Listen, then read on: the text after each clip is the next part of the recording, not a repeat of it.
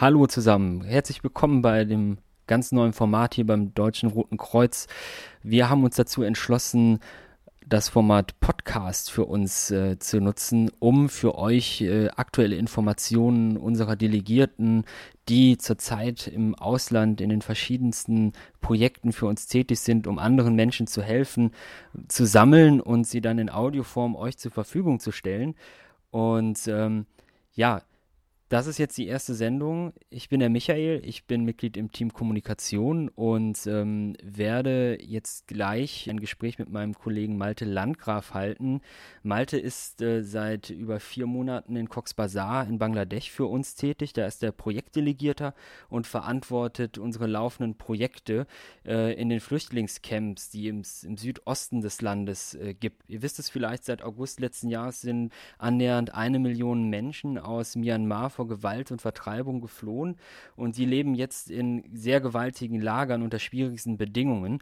Aber was das genau heißt, unter schwierigsten Bedingungen zu leben, das kann euch der Malte, denke ich mal, jetzt am besten halt erzählen, der jetzt auch in der Leitung ist. Also, hallo Malte, was kannst du uns äh, sagen zur aktuellen Situation der Menschen, die in, in den Flüchtlingscamps in Cox's Bazar leben?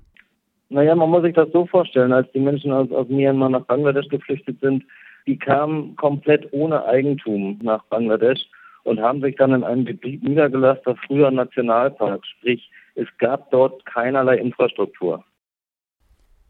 Und was meinst du damit genau? Wie sieht die Fläche da so aus? Es ist eine, eine Fläche, die muss man sich vorstellen, die ist riesig groß, sehr hügelig und mittlerweile lebt da eine Million Menschen. Ja, das ist eine deutschen Vergleich relativ große deutsche Stadt die sich dort über die Hügel zieht mit den Hütten und erst nach und nach über die Monate ist dann die Infrastruktur entstanden, die notwendig ist. Aber wenn ich jetzt Infrastruktur sage, das sind, das ist Basisinfrastruktur. Das sind in erster Linie mal Wasserbrunnen. Menschen brauchen halt Zugang zu Wasser, das ist elementar. Dann Sanitäranlagen, sprich Latrinen und dergleichen. Also jetzt keine technisch sehr weit entwickelten Lösungen, aber halt solche, die den, die den Grundbedarfen äh, Rechnung tragen. Jetzt ist ja ein Jahr vergangen seit der großen Fluchtbewegung und es hat sich ja mit Sicherheit auch einiges getan in dem Lager. Ähm, was, was hat sich da für die Menschen verändert in all der Zeit? Ähm, leben die Menschen immer noch ähm, unter den einfachsten Bedingungen oder gibt es da jetzt mittlerweile neue Entwicklungen zu vermelden? Jetzt über die Zeit, als sich die Menschen niedergelassen haben, es entstehen jetzt halt so erste kleine Marktstrukturen, dass Menschen beispielsweise Feuerholz suchen und verkaufen, andere kaufen und verkaufen Obst, ein bisschen Gemüse, das allerdings alles in sehr, sehr kleinem Maße, also nicht, was in irgendeiner Form Reichtum schaffen würde.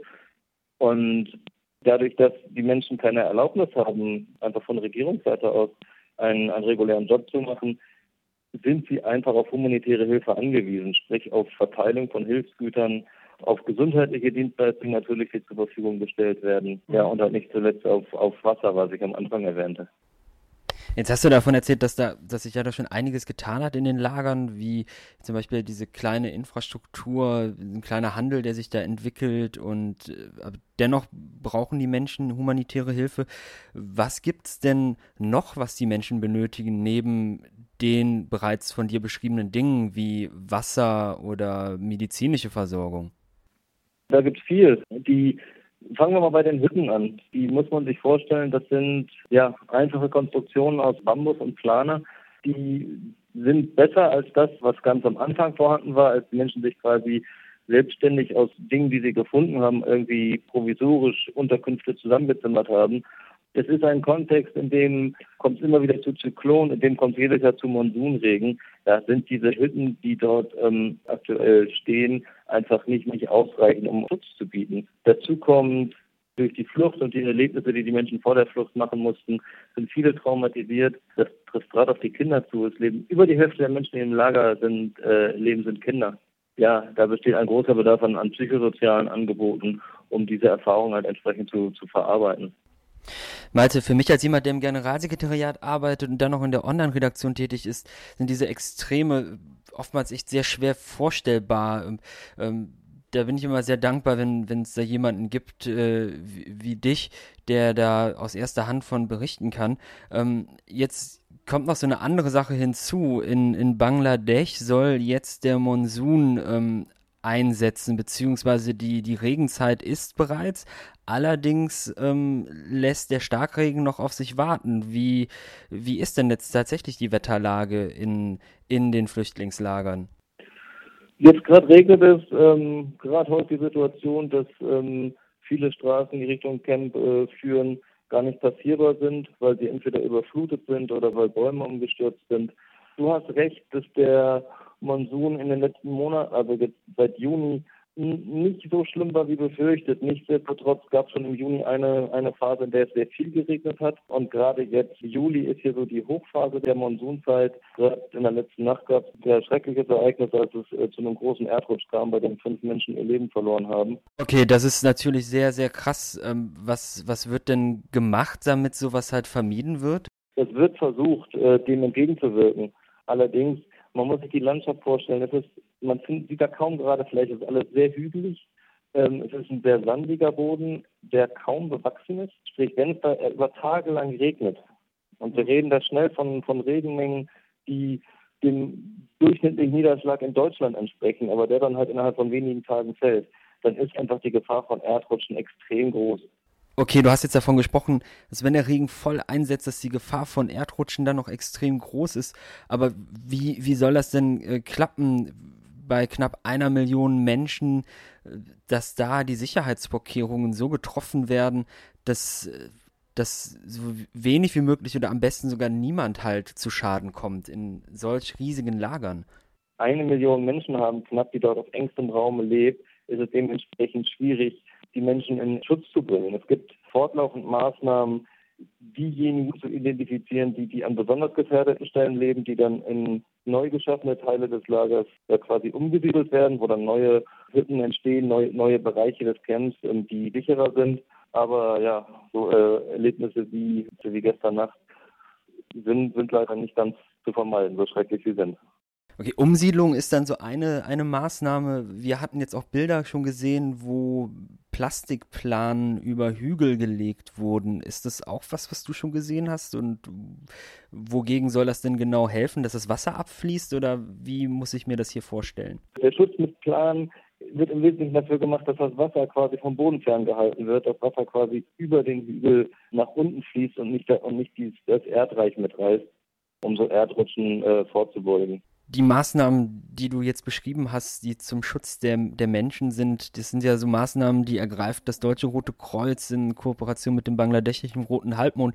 Aber ähm, gibt es denn auch was, wo die, wo die Flüchtlinge quasi direkt halt ähm, involviert sind in den Maßnahmen? Werden die halt auch speziell ausgebildet? Äh, sollte die Katastrophe äh, hereinbrechen im Folge von schweren Regenfällen oder Schlammlawinen? Schon während der ähm, Nothilfephase, die direkt am Anfang war, die Vorbereitung auf Monsun- und Zyklonrisiken ein ganz wichtiges Thema, der von uns in der Zusammenarbeit mit dem bangladeschischen Roten Halbmond eine ganz wichtige Rolle eingenommen hat. Beispielsweise haben wir in den Camps ähm, Volunteers, also Freiwillige, ausgebildet, sowohl vom bangladeschischen Roten Halbmond als auch solche, die im Camp leben. Und sie trainiert in, beispielsweise in Erster Hilfe, in sogenanntem Search and Rescue.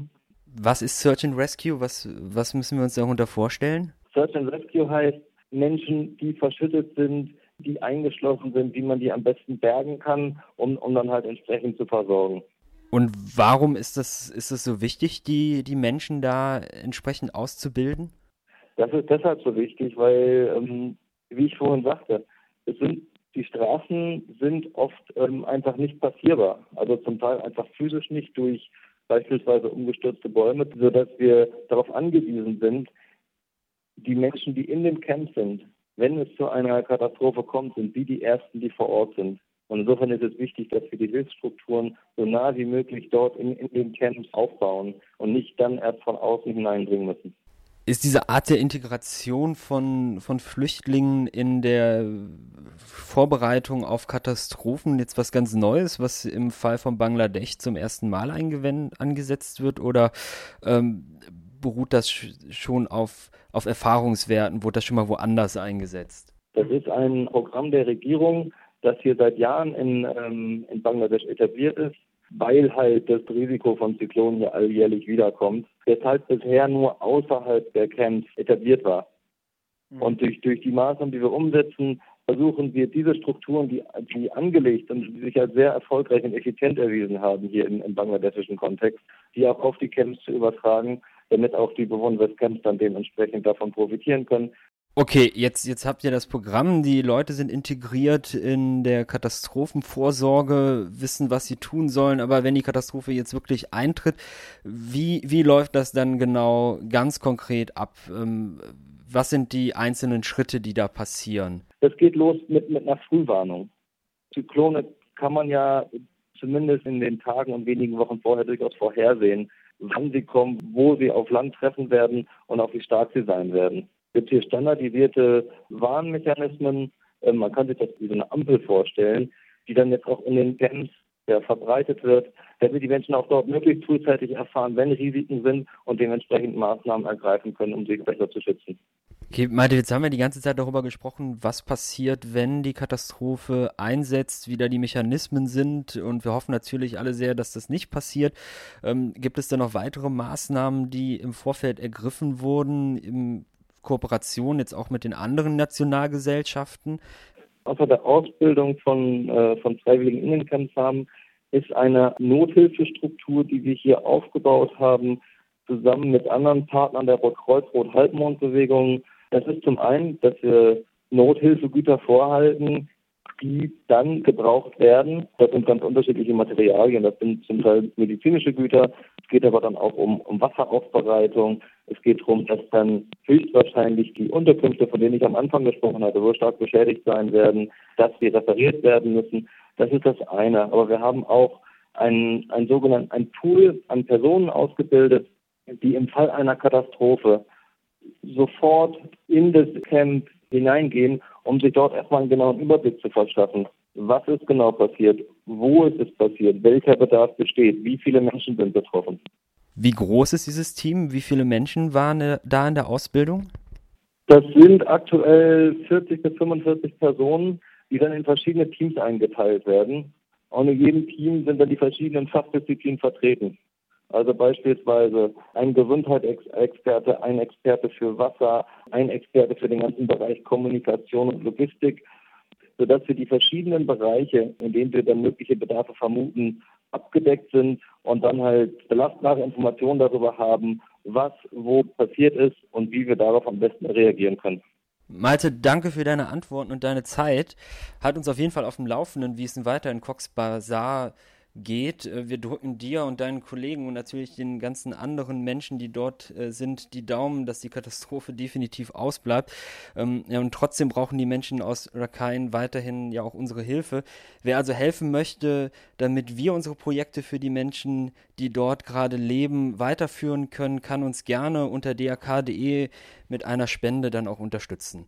Also Dankeschön.